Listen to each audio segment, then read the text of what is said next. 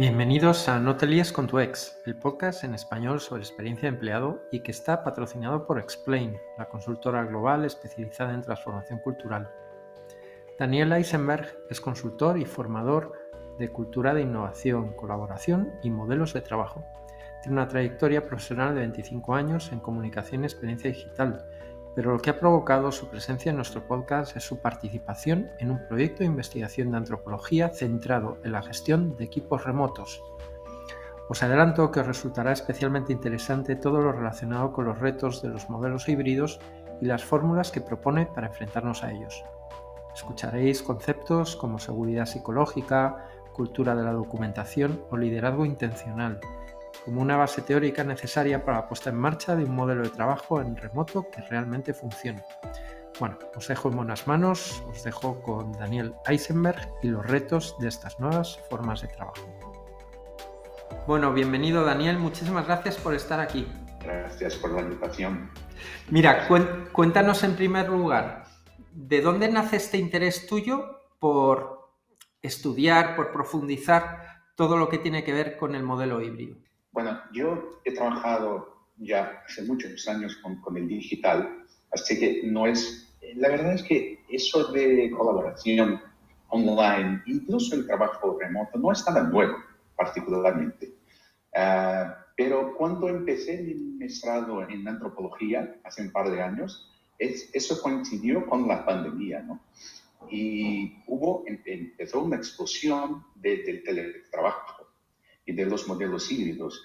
Y, yo pensé que sería una oportunidad de, de, combinar intereses que he tenido por muchos años, que tienen que ver con, de un lado, colaboración y cultura, ¿no? y de otro, con, las, con la convergencia de nuevas tecnologías y modelos laborales. Así que de, de eso nació mi investigación del mestrado.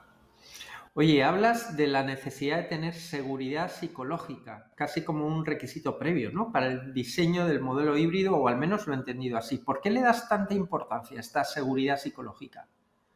Sí, eso es muchísimo interesante, porque cuando, cuando hice mi primer trabajo sobre colaboración, encontré ese concepto. ¿Y de dónde lo, lo, lo encontré? En 2016, Google uh, hizo un proyecto llamado Aristóteles. Era un proyecto que objetivaba encontrar la fórmula de los equipos más bien sugeridos, ¿no? de los más eficientes. Y lo curioso es que el resultado de, de, de, del estudio fue algo que no estaban a espera. Uh, hubo un, un factor que terminó en primer lugar entre los que definen equipos uh, que funcionan mejor, ¿no? que es la seguridad psicológica. Y para que tengas una idea, no era algo que estaba planteado, no, no era una hipótesis siquiera. ¿Y, ¿Y, qué es eso de seguridad psicológica? Es, y, y a lo mejor vas a, a quien está escuchando, que está escuchando va a reconocer la presencia o la ausencia de seguridad psicológica en su vida. Eso tiene que ver con trabajar en un equipo, en una empresa, donde tienes la confianza, la seguridad de equivocarse, de pedir ayuda, de, de demostrar vulnerabilidad, de, tener una relación tranquila con el riesgo, ¿no? Es, es estar seguro para intentar cosas, aunque el resultado no sea el ideal eh, arriesgarse, ¿no? Y eso tiene mucho que ver con innovación. Donde no hay seguridad psicológica, no hay confianza, por lo tanto no hay delegación, no hay espacio para equivocarse, por lo tanto no hay riesgo, no hay innovación. Y, por eso Google llegó a la conclusión, gracias al estudio hecho por Amy Edmondson, Uh, quien eh, tenga curiosidad sobre seguridad psicológica es el gran nombre, ¿no? Es una psicóloga e investigadora, eh, Edmondson, y tiene TED Talks y, libros y tal, fantástico en, la línea de, de investigación. Y, y, bueno, eso llevó a la conclusión que entre, entre varios elementos era el fundamental. Jo, qué interesante. Oye, también te he escuchado referirte al modelo híbrido como si se tratara de un juego que requiere un nuevo manual con sus propias reglas. ¿Es, así como lo ves? Sí, eso, lo interesante es que eso de manual eh, puede sonar un poco burocrático, ¿no? Y eso que voy hacer un, libro, un manual de, de la empresa y todo, suena a lo mejor algo que no es moderno, ágil. Ah, lo interesante es que sí lo es, porque eh, eh, tenga, eh, sea cual sea el modelo de trabajo, aunque no sea remoto o híbrido, pero esto es más importante, ¿verdad?, para el, el híbrido y, y, para el teletrabajo.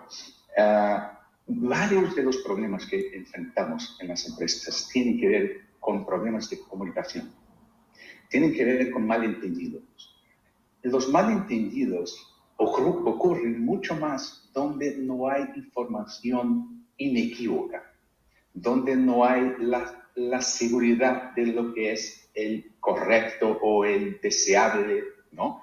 Eso es como tener un jefe que no se comunica. Ah, cada uno saca sus conclusiones y es, es un lío, ¿no? Y empresas donde la comunicación es así, no es precisa, no es clara, no está documentada, bueno, cada uno va para el lado que, cree que es, es, lo mejor. Y, se instala una cultura de, de entre líneas, ¿no? De, de los secretos, de lo que no está claro, de, la, es como una cortina de humo, ¿no? Así que eso de la documentación es importante dejar claro, eso no es documentar por documentar, no es eso, no es para tener algo en, en, un cajón, ¿no? Ah, o en una unidad de la red, un doc. Eso tiene que ver con el proceso de discutir y definir lo que es lo, lo, lo que son los valores de la empresa, las prácticas, las rutinas, las las, los procesos. Documentar es simplemente el, vamos, la salida, ¿no? el output del proceso. Pero para documentar es, es necesario discutir, definir, a veces votar, ¿no? optar. No es así, tan, tan simple. Las cosas muchas veces no están definidas. Documentadas o no, no están definidas. Así que las empresas que optaron por, trabajar remotamente, aún antes de, la pandemia, ellas eh, eh, lo que hicieron y siguen haciendo es eh, crear un, lo que llaman un handbook, ¿no? un manual de la empresa, incluso inclusive la cultura de la empresa, de, o los comportamientos deseables, pues, los comportamientos condenables de, la empresa. Y hay referencias, ¿no? Para quien tenga la, curiosidad eh, de empezar a, a, ver de, lo que va, hay tres ejemplos que yo creo que son interesantes de handbooks, todas en, inglés. Después, eh, si es el caso, podemos ver eh, ejemplos en español. GitLab, eso es con G, GitLab, es el ejemplo que conozco que es el más detallado de todos. Es, es increíble, son miles, no sé, dos miles de, páginas con todo lo que puedes imaginar, desde el, de valores y cultura hasta cómo conducir una reunión. Pero eso en detalles, ¿eh? es un paso a paso. Es GitLab. Ah, luego hay una versión de, de Handbook que es objetivo, tiene bastante cosa, información, pero es más objetivo. Es Basecamp. Basecamp es una empresa que tiene una herramienta que es conocida hace muchos años de colaboración. Y un tercer ejemplo más, objetivo, más uh, resumido es de Remote. Remote es una empresa que vive de ayudar empresas remotas. Es muy interesante porque su negocio es, es soportar otras empresas que trabajan eh, remotamente. Así que son estas tres referencias para quien tenga curiosidad. Bueno, Súper útil. Eh, has mencionado antes, Daniel, eh, la palabra cultura y sé que le das una especial relevancia a ese binomio entre confianza y autonomía. ¿Por qué es tan importante para ti en la construcción del modelo híbrido este equilibrio entre confianza y autonomía? Sí, ese es, muy interesante de verdad, porque lo que he visto en mi investigación del maestrado, ah, que envuelve no, no, solo la lectura ¿no? de, de, artículos científicos y todo, sino que también el acompañamiento de equipos reales en empresas reales, que es lo que he hecho en los últimos meses. Y algo que me saltó mucho a los ojos es la cuestión de autonomía. Y eso está comprobado en la literatura científica como algo que es fundamental para la motivación de la gente, para cualquier cosa. Pero para el trabajo, eh, sobre todo. Ah, eh, lo que pasa es que para trabajar remotamente, para que funcionen los equipos remotos, la gente tiene que tener autonomía. Yo creo que eso no suena muy revolucionario, ¿no? Decir algo así. Es bastante lógico, porque la gente está más independiente, ¿no? Está literalmente en su, en su casa, ¿no? En, en su rincón, sea donde sea, y no puede ser y no debe ser acompañada con, con la lente de, de, de, aumento, ¿no? La microgestión no conviene con, con ese modelo.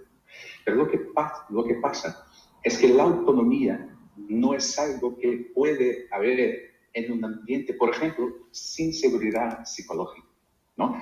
Y la confianza es el elemento clave de la seguridad psicológica. Pero eso de confianza es una vía de dos manos, ¿no? Y, y esa es la parte interesante, sutil. La confianza no es algo que simplemente yo tengo, yo tengo confianza en ti, por ejemplo. Eso no basta, eso, eso es muy importante, pero no basta. Yo tengo que tener confianza en mí mismo.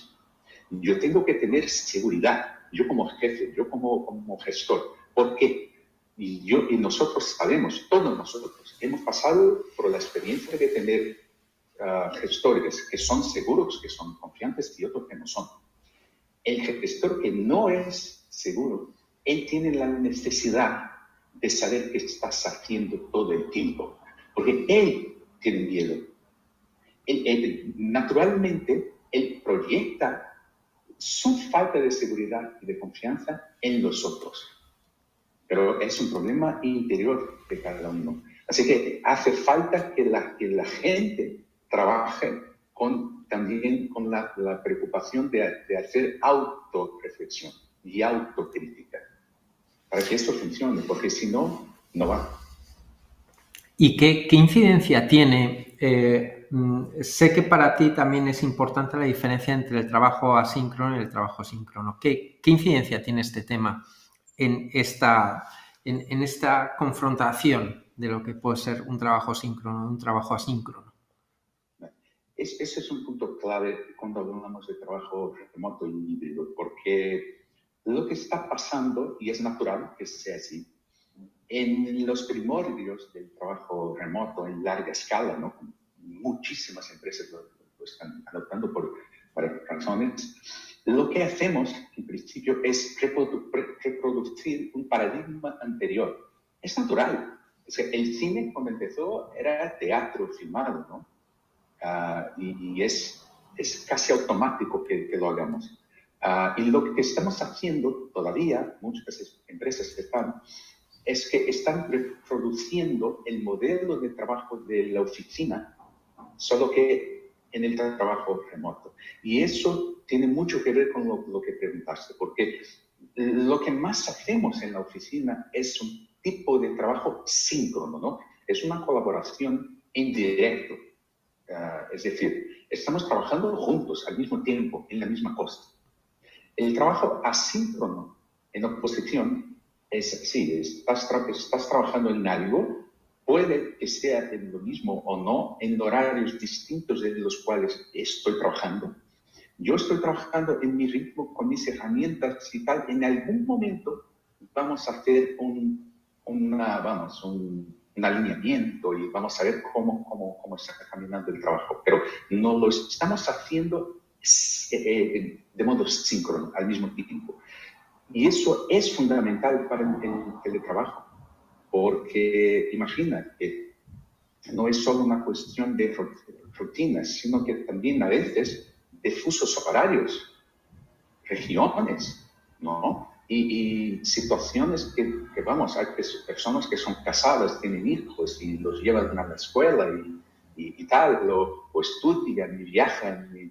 Y, el teletrabajo nos trae una flexibilidad que, para ser efectiva demanda el trabajo asíncrono porque si no es una, una fantasía. Estamos reproduciendo la oficina en nuestras casas.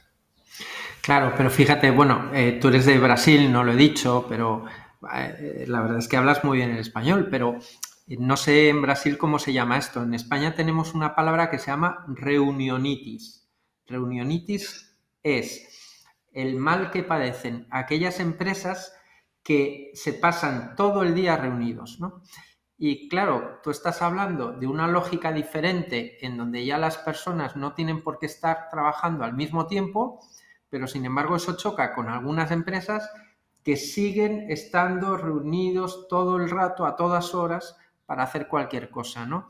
¿Cuáles crees que son los retos de hacer eh, las reuniones cuando estamos trabajando en híbrido, hacer las reuniones de forma diferente, tener menos reuniones y que esas reuniones sean mejores?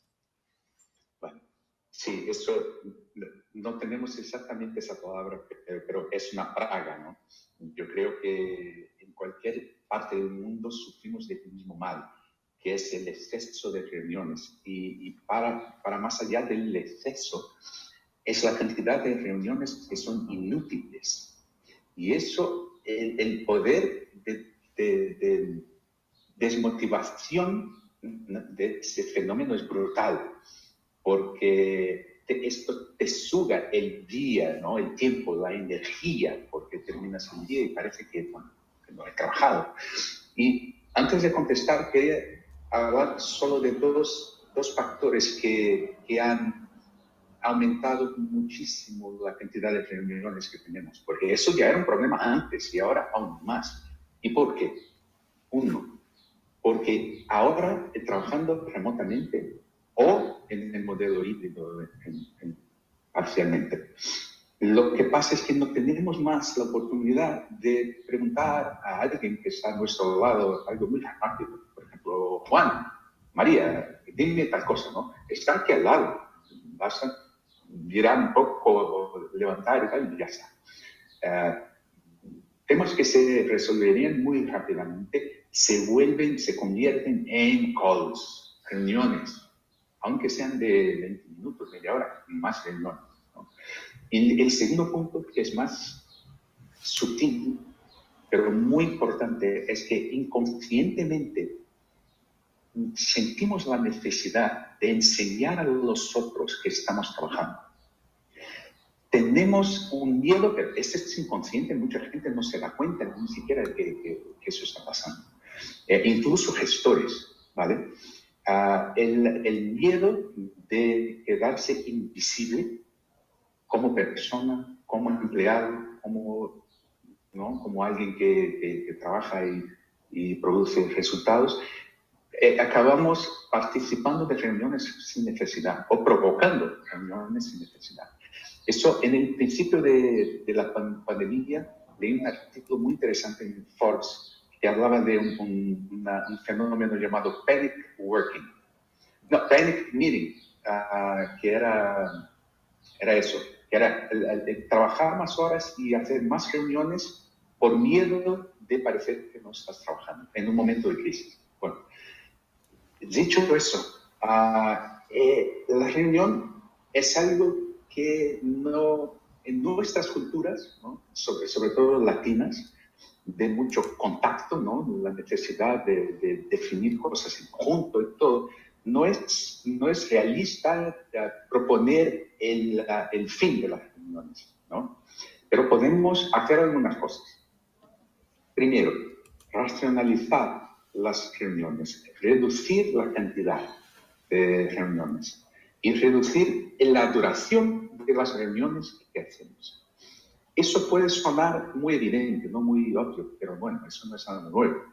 Pero si hacemos un ejercicio de mirar a nuestra agenda, ahora mismo, bueno, vamos a ver, de las reuniones que tengo esta semana, ¿cuáles podrían ser algo distinto de una reunión? ¿Cuáles podrían ser, por ejemplo, un email? ¿O podrían ser un, un board en una herramienta de colaboración como un Miro, un mural, por ejemplo, ¿no? Y podríamos cambiar mensajes, ¿no? Enviar mensajes entre los, los uh, compañeros de, del equipo para bueno, uh, definir lo que sea. ¿Y, ¿Y cuáles podrían no ser nada? Porque hay reuniones que simplemente no tienen un propósito claro no deberían existir en ningún formato. Entonces, la primera cosa es cuestionar siempre, todo el tiempo, las reuniones que provoco y las reuniones que acepto participar. Porque, vamos, no somos obligados a, entrar en toda y cualquier reunión. Otra vez, otra vez, seguridad psicológica. Yo necesito tener la apertura, la seguridad de preguntar a un jefe o a un, compañero, pero ¿por qué quieres? ¿Por qué me quieres en esa reunión? ¿Qué esperas de mí? ¿Cómo puedo, puedo aportar? Si la respuesta es, pues, pues no lo sé, o no, es solo para, para estar allí y tal, a lo mejor no tienes que estar. Y tendremos que buscar un, un tipo de relación con nuestros compañeros de que podamos hablar así, de esta manera, ¿no? es por mal, es, para ahorrar el tiempo de todos. Entonces, eso no, es una cuestión. Otra es, si es necesario hacer, hacer una reunión, invitar quién es realmente indispensable. Porque si no, bueno, ya sabemos qué, pasa. La gente uh, cierra la cámara, ¿no? Y trabaja, hace multitasking. Y eso no produce ningún resultado para nadie, ¿no? Uh, Además de eso, la cuestión de documentar, eso, eh, yo, yo, imagino que en España sea como en Brasil y Portugal, que es donde vivo hoy día. Nosotros no tenemos una cultura de documentación. Uh, asociamos documentar a perder tiempo, a hacer cosas burocráticas, ¿no? Eh, en parte porque en nuestras vidas muchas veces documentamos cosas que nadie las dio y quedamos con una sensación que es tiempo perdido, ¿no? Eso es documental para qué. Y hablamos, hablamos mucho, hablamos de todo, pero eso se pierde. Y para el, en el trabajo remoto, el riesgo es muy, muy alto de que la información se pierda y, y, de que haya malentendidos. Volviendo al tema de la reunión, voy a hacer una reunión buena.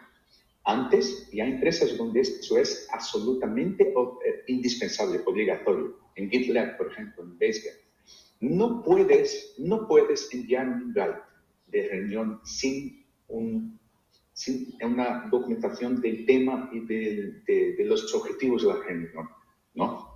Uh, una agenda de la reunión. Otra vez, eso no es nada nuevo, pero es aún más importante ahora, porque eso ayuda a definir quién realmente va a ser parte de la reunión o no. Uh, hay otra razón para eso. Bueno, aparte de la agenda, otra cosa importante es documentar lo que se quedó definido. Otra vez, ah, eso, eso no es nada nuevo, vamos, es la, la acta o el acta de, la reunión.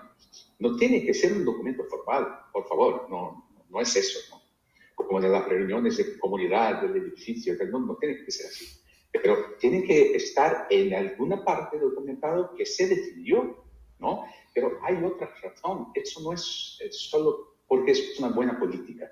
La gente que no pudo participar de la reunión va a tener acceso a la información. Y esa información va a estar en alguna base, alguna base de conocimientos y va a ser indexada y va a ser encontrada cuando se busque por el tema X de la reunión. Es una buena práctica. Bueno, yo veo que el tema de las reuniones nos daría para un episodio completo del podcast. Me lo apunto me lo apunto porque es, es, verdad que es un temazo y es un dolor continuo en todas las organizaciones. Rafael, podemos hacer una reunión para discutir hipótesis sobre reunión. Bien, bien visto. Veo, veo que te aplicas tu propia lección. Oye, Daniel, eh, a estas alturas yo creo que nadie duda, de los que nos están escuchando, nadie duda que tanto tú como yo estamos a favor de que el modelo híbrido avance en las organizaciones. Sin embargo, estoy seguro que tú también ves riesgos en el modelo híbrido. ¿Cuáles dirías que son esos riesgos? Sí. Lo que pasa es que nosotros tenemos dos modelos en los extremos, que son el modelo presencial, que bueno, eso no tengo que, explicar, y el modelo all remote, ¿no? el totalmente remoto. Uh, muchas empresas, por, por varias razones, uh, están optando por un modelo intermedio, ¿no? que es el híbrido. Que, bueno, en general, eso, uh, eso tiene que ver con eh, parte de algunos días en la semana que la gente va a la oficina y otros no. Y, hay muchísimas variaciones en las políticas que las empresas pueden, pueden, pueden aplicar para eso. Lo que pasa en el modelo híbrido es que puede no ser algo muy intuitivo, porque como es un modelo intermedio, puede parecer que es el, el más equilibrado, ¿no? Uh, pero es el más complejo, es el más arriesgado de gestionar. Y voy a dar algunas razones para eso. Algo que ya está pasando con muchas empresas que han adoptado el modelo híbrido es una desigualdad totalmente involuntaria.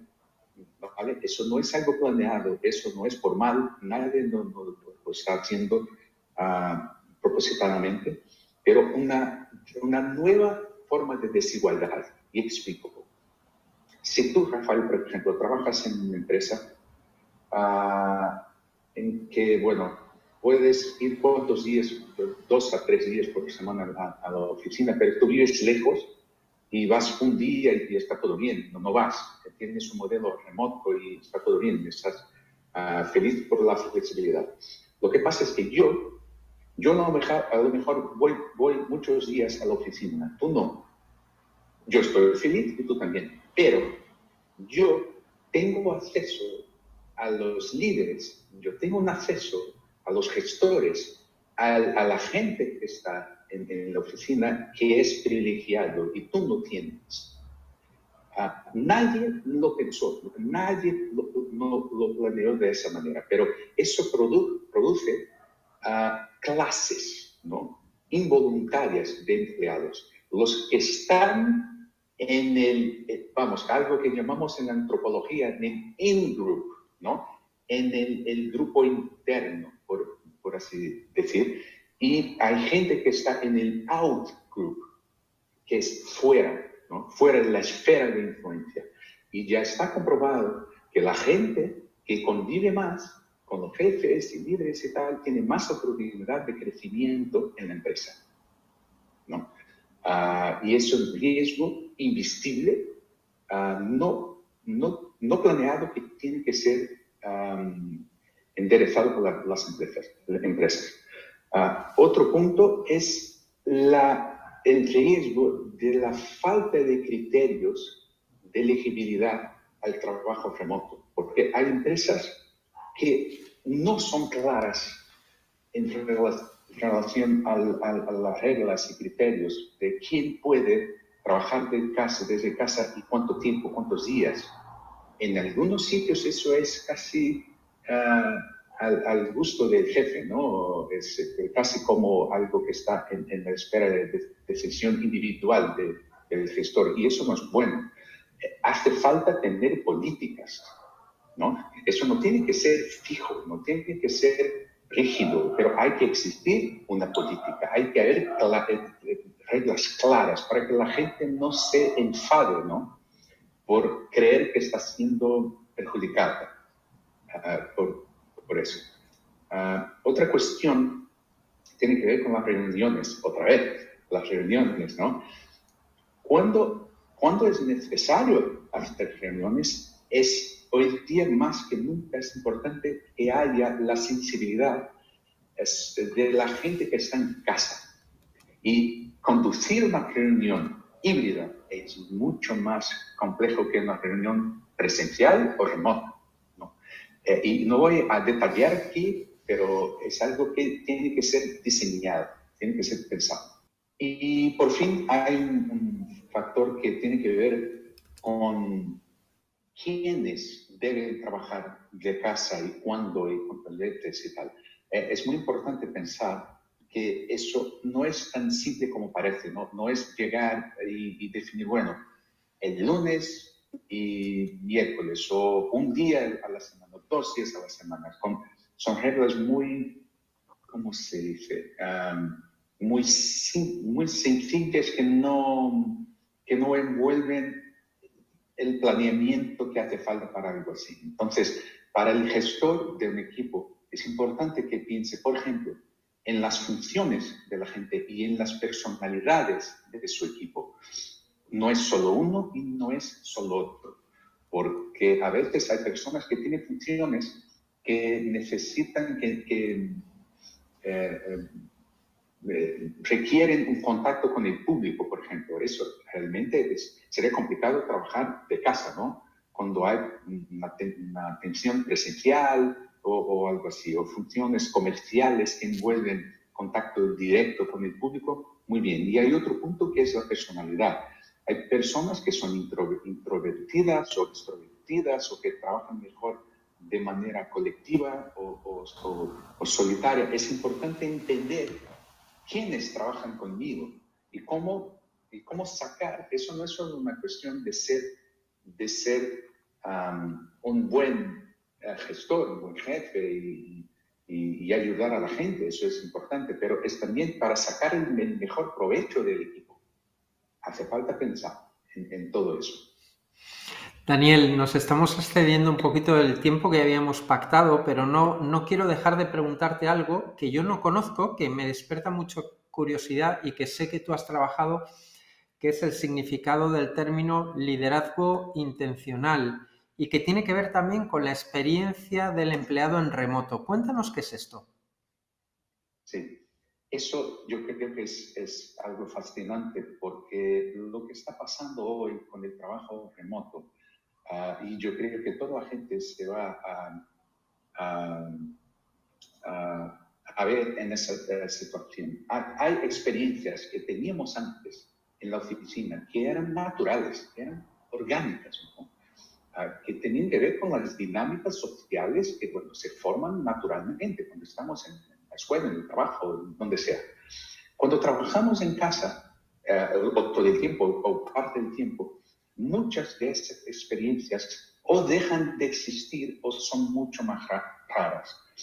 Y eso, eso trae una responsabilidad para los, gestores y líderes, que es de pensar en cosas, diseñar y planear cosas que antes no hacía falta que pensar, porque eran orgánicas.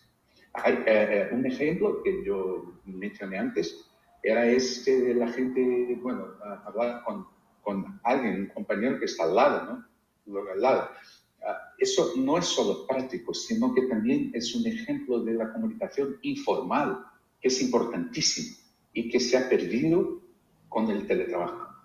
Uh, un, otro ejemplo, algo que los líderes pueden ayudar, es que, y eso es un problema, ya es algo comprobado en estudios, que el contacto lo que pasa es que las relaciones dentro de los equipos no han cambiado drásticamente. No, aunque eh, la dinámica así, la gente todavía se, se eh, habla mucho y colabora pero el contacto entre equipos es este tipo de contacto ha sufrido un impacto brutal, porque los silos, los, las, las burbujas se han reforzado con, la, con, el trabajo remoto. Otra vez, ah, el gestor, el líder, tiene un rol muy importante aquí y eso tiene que ver con la intencionalidad. Vamos a ver, ¿cómo puedo, como líder, estimular experiencias y contactos que antes eran, eran orgánicos y ya no son? es mi responsabilidad. No puedo esperar que eso ocurra naturalmente. ¿Y cómo puedes preguntar? Bueno, de manera más objetiva. Entonces, ¿qué puedes hacer? Hay cosas que son muy sencillas que se pueden hacer. Por ejemplo, si yo hago reuniones con frecuencia con, con, mi equipo, estimular una charla al principio de la reunión, y eso otra vez, esto puede sonar contraintuitivo, porque tenemos que ser eficientes, hay muchas reuniones, entonces, entonces vamos, y eso, pero el, el, la, la, charla informal, la comunicación informal es muy, muy importante para, para la gente mantener el vínculo y mantener la noción de que pertenece a un grupo, a una cultura organizacional. Uh, otra cosa es programar de tiempos en tiempos encuentros presenciales. E, eso, eso tiene que ser tiene que estar en la, en, en la mente, en el radar del de, de, líder. No es un, una vez al año, ¿no? Para la gente que trabaja uh, de casa, o, o, incluso en modelos híbridos, porque la gente va a trabajar a, a veces en la oficina en días distintos, y mucha gente no se encuentra. Entonces, los, esos enlaces, ¿no? Esa red informal tiene que ser promovida eh, activamente por el gestor. De, de, de, ahí viene la idea de una gestión intencional, de, de planear, pensar y hacer cosas para rescatar experiencias que antes eran naturales y ya no son. Daniel, muchísimas gracias. Yo particularmente he aprendido mucho, estoy convencido que nuestra audiencia también y te agradezco un montón. Me, me, se me ha quedado muy corto eh, tenemos que repetir. Te agradezco de corazón tu tiempo. Daniel, cuídate. Muchas gracias. Hasta la próxima. Chao.